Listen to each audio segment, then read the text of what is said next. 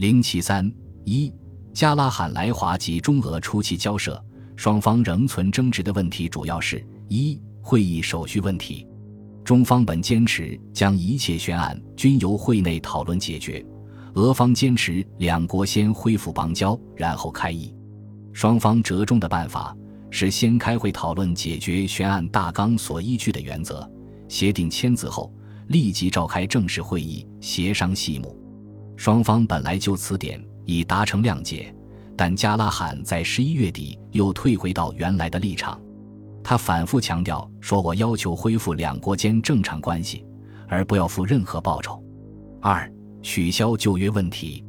王正廷表示，凡系中国与旧俄地政时代订立之一切条约、公约、协定、议定书等，概行无效，另由双方本平等、相互。公允之原则及一九一九与一九二零年苏俄政府各宣言之精神重订条约协定，加拉罕赞成取消旧约，但有关中俄借务者应除外。三外蒙问题，加拉罕承认外蒙为中国领土一部分，并将在外蒙所驻俄国军队撤退，但对于王正廷所提议六个月内撤进还在犹疑。四赔补及偿还问题。王正廷要求苏俄政府赔偿中国人民因为俄国政变所受的损失。加拉罕对此项要求提出限制条件，仅限于中国人民，限于中俄断绝邦交期内。此项损失须系因违反苏俄法令而波及者。五、中东铁路问题，俄方在一九一九年宣言中增允将该路无条件交还中国。现在则坚持由中国以中国资本赎回此路，赎路的条件及手续应在大纲协定签字后开会讨论。在此之前，苏俄政府保留对该路的一切权利，并且1896年章程继续有效。中方为了谋取双方谅解，已放弃要求俄方无条件交还的主张，答允估价赎回中东路，并且王正廷提议发行国库券。以中东路财产做担保，在中国未赎取国库券前，俄方享有债权者之权利。双方在中东路问题上争执最为激烈。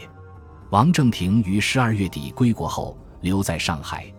到一九二四年一月九日，王正廷致函加拉罕，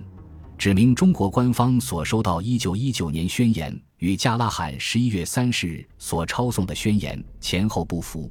认为自应以本国政府所收到者为准，并对加拉罕执意以中俄恢复邦交为先决条件，殊不敢赞同。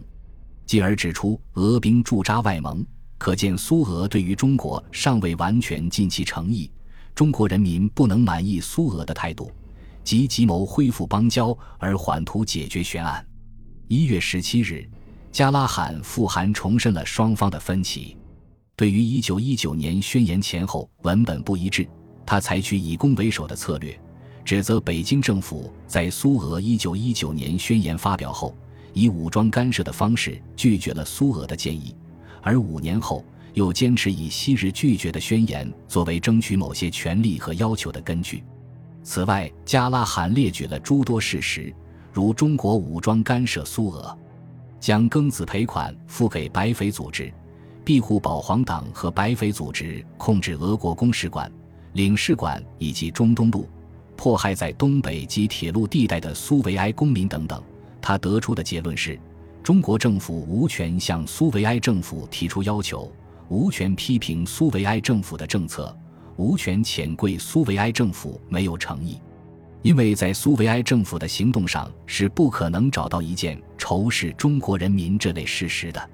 在他对蒙古问题以一贯的口径做了解释之后，甚至发出武力威胁说：“倘若在中国境内任何地方再出现白匪，而中国政府仍予庇护或不顾我国请求，不想或没有能力消灭白匪，则苏维埃政府将如同1921年在蒙古那样，只得借助红军采取必要措施以保卫自己的安全。我们以极其艰苦的斗争所获得的自由及安全。”绝不容许再遭受任何危害。